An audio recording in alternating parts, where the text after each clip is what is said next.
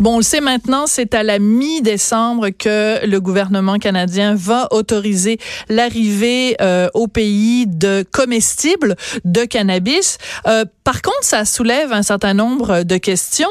Ça soulève un certain nombre de questions, même pour les gens qui sont euh, pro-cannabis, qui travaillent dans ce domaine-là, parce que la façon dont on va encadrer les comestibles de cannabis, ben, ça laisse à désirer. Il y a beaucoup de points qui sont assez flous, en tout cas qui sont problématiques.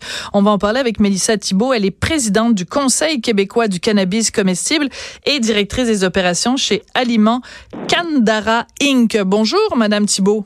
Bonjour, Madame Durocher, vous allez bien? Mais moi, je vais très bien, d'autant plus que j'ai lu l'autre jour donc la lettre ouverte que vous avez euh, écrite dans la presse qui s'intitulait L'industrie alimentaire gelée par la réglementation. Je, chapeau pour le jeu de mots, elle est très bonne. euh, mais donc, d'abord, ça m'a permis d'apprendre l'existence donc de la, euh, du Conseil québécois du cannabis comestible, mais surtout de les, les, questions que vous soulevez, justement par la commercialisation du du, des comestibles du cannabis. C'est quoi le plus gros problème auquel on va avoir à faire face à la mi-décembre quand ça va arriver sur nos, sur nos tablettes? Mais pour notre euh, industrie euh, de transformation alimentaire, le plus gros problème réside dans la réglementation. Oui. Euh, la réglementation exige que les demandeurs de licence de transformation aient une usine dédiée pour la production de produits cannabis comestibles. Donc, ceci étant dit, nous, experts en transformation alimentaire, on a l'expertise nécessaire pour pouvoir fabriquer des produits selon les plus hauts standards euh, de l'industrie. On est une industrie très réglementée et très encadrée présentement par euh, l'Agence canadienne d'inspection des aliments. On suit des protocoles et des procédures très sérieux et très reconnus internationalement. Donc, euh, en nous demandant d'avoir une usine dédiée au cannabis, à la fabrication des produits comestibles de cannabis, ça engendre plusieurs problèmes, tant au niveau du délai pour être prêt ben pour cette légalisation-là et également en termes de capitaux disponibles. Euh, ceci étant dit, parce que ça veut dire, excusez-moi de vous interrompre, mais ça veut dire que ça coûte beaucoup plus cher. C'est-à-dire que vous ne pouvez pas, selon la loi, produire des comestibles du cannabis dans la même usine où vous produisez déjà d'autres d'autres euh, aliments ou d'autres ingrédients. Il faut le, le, le gouvernement vous dit il faut quelque chose à part. Ben oui, mais ça prend des sous pour faire une usine à part. Exactement, puis ça prend du temps aussi. Donc, ben euh, nous, on essaie justement avec le Conseil québécois du cannabis comestible de faire pression pour demander euh, justement une souplesse dans la réglementation qui nous permettrait euh, d'installer une installation distincte à même l'usine de fabrication. Donc, par exemple, si on, je fais déjà des aliments dans mon usine de fabrication, je pourrais avoir dans un endroit complètement séparé, dédié Mhm. avec des murs différents, une opération complètement dédiée, une ligne de production, des des, euh, un entreposage, un quai de chargement, même des employés qui seraient dédiés à cette euh, installation-là. Puis, en même temps, ça nous permettrait d'être prêts plus rapidement et euh, de pouvoir confectionner et d'user de notre expertise également pour assurer la sécurité des produits que les consommateurs pourront consommer en toute quiétude. Alors, on comprend très bien donc la, la, la, question de logistique que ça peut engendrer. L'autre problème que vous soulevez dans votre dans votre texte, c'est que vous dites ben en plus euh, c'est euh, en ce moment les aliments euh, l'inspection on le sait c'est l'agence canadienne d'inspection mm-hmm. des aliments, mais avec les comestibles ben ça va être Santé Canada. Mais qu'est-ce que Santé Canada connaît sur la transformation alimentaire? Qu'est-ce qu'ils connaissent dans la fabrication de muffins au la cannabis? Ben, la justement, ça manque de cohérence. Ben, c'est bizarre. Absolument. Puis on espère quand même à ce niveau-là que les deux entités auront euh, feront la communication entre les deux pour s'assurer de la cohérence, parce que présentement euh, tous les audits, euh, les inspections qui se font passent par l'agence canadienne d'inspection des aliments, qui connaissent les protocoles, qui se, qui nous, qui, dans le fond, qui nous donnent les grandes lignes pour s'assurer de fabriquer les produits oui. suivant des procédures là d'assainissement et de nettoyage et de contrôle des allergènes, entre autres pour empêchant la contamination croisée. Donc, bien évidemment, santé Canada va, je pense qu'on va en apprendre plus à Santé Canada sur la transformation alimentaire que eux euh, à ce niveau-là.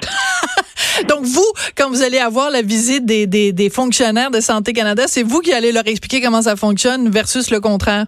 Exactement, parce qu'on a déjà, nous, toutes nos cartables de protocole et tout ça à suivre. On sait exactement comment les faire. Puis, la seule chose en ce moment qui nous reste à apprendre, c'est, c'est introduire le cannabis dans nos produits. finalement, pour nous, c'est un ingrédient en soi. C'est comme un probiotique. C'est, bien entendu, c'est pas un probiotique, mais c'est un ingrédient qu'on va intégrer. On va avoir des, des, des, des, équipements, justement, qui vont être bien dosés pour s'assurer de, du bon dosage euh, du cannabis dans nos produits. On va avoir les procédures de nettoyage, euh, vraiment, qui vont empêcher la contamination croisée. C'est pour ça que les deux espaces dédiés euh, dans une même usine, on va empêcher même ne serait-ce que par euh, la ventilation, par l'eau, hmm. que ce soit sûr qu'il n'y ait pas d'erreur euh, au niveau de l'étiquetage, au, niveau de l'entreposage. Ça va être vraiment complètement distinct.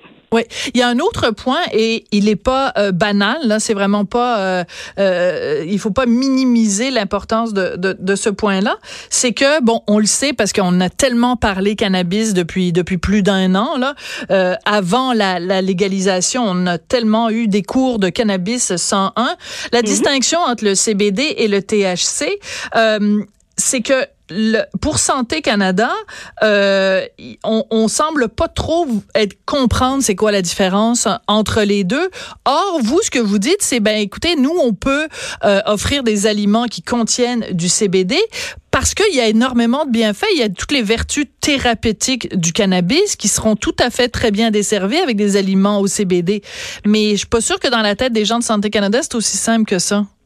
Euh, écoutez, effectivement, on a demandé une distinction euh, à Santé Canada, là, justement, pour les cannabinoïdes. Le THC, le CBD en sont que deux cannabinoïdes. La, le plan du cannabis en contient plus de 100, voire même 200 cannabinoïdes différents, dont le THC qui est reconnu pour être psychoactif et le CBD n'est pas psychoactif. Les gens n'auront pas un high quand ils vont consommer des produits au CBD. Au contraire, ça va être c'est justement reconnu pour les vertus, pour euh, diminuer l'anxiété, pour mm. être, justement être plus calme. Donc, ces produits-là ne causent aucun préjudice aux consommateurs. Euh, même l'OMS s'est prononcé à ce sujet qu'il n'y a pas eu de cas d'abus ou de dépendance, ni même aucun problème de santé publique. À ce niveau-là, ça pourrait permettre aux transformateurs alimentaires de pouvoir bénéficier de, de leur créativité euh, pour faire développer des produits justement qui pourraient être euh, distribués peut-être de manière différente aussi, non pas nécessairement seulement par la SQDC, par exemple, parce que c'est pas nécessairement une substance qui est dommageable pour le consommateur. Oui, il paraît que c'est bien bon pour la ménopause. Ben, moi, je sais pas, je ah. connais une dame là qui, qui, qui, qui, est en préménopause. là. Mm-hmm. C'est une amie à moi. Ah, Puis il paraît que c'est bien bon. Mais je sais pas, je connais pas ça de source sûre. Là, c'est vraiment juste des rumeurs que j'ai entendues. Avec les recherches en ce moment qui se font sur le cannabis et tout ça, on va on va en entendre beaucoup de vertus sur cette plante-là. On parle même du CBG pour créer l'appétit, pour aider justement les ah, problèmes intestinaux. Ah. Donc on peut s'attendre à beaucoup beaucoup euh, d'études et de nouvelles recherches qui vont voir le jour au fur et à mesure euh, que la légalisation et que l'acceptation publique va se faire sur le cannabis. Oui, mais mais ce que vous soulevez finalement avec les différents points là, que vous soulevez dans, dans votre lettre, c'est le fait que bon ben l'échéance arrive quand même à grands pas. On parle de la mi-décembre. Puis il y a encore, il semble-t-il en tout cas, beaucoup de points qui sont pas réglés, beaucoup de questions euh, sans réponse pour l'instant. Donc euh, un dossier à suivre un dossier à suivre très, très rapidement avec euh, la, légalisation au mois d'octobre, le 60 jours justement que Santé Canada s'octroie pour euh, avoir un droit de regard sur les produits euh, qui vont être disponibles à la vente pour les consommateurs. Et par la suite, justement, on va voir les acteurs rentrer dans l'industrie au fur et à mesure que les, les licences vont être octroyées et que les produits vont être disponibles. Ben, en tout cas, merci beaucoup d'être venu nous expliquer les tenants et les aboutissants de tout ça. Et ben, merci beaucoup, Madame Mélissa Thibault. Merci pour l'invitation, Madame Desrochers. Bonne journée. Du Rocher, mais c'est pas grave. Euh, Mélissa Thibault, donc, est présidente du Conseil québécois du cannabis comestible et directrice des opérations chez Aliments Candara Inc. Après la pause, euh, quelqu'un qui a peut-être consommé des muffins aux potes quand elle était petite? Ben, petite, je sais pas, était jeune. Lise Ravary, après la pause.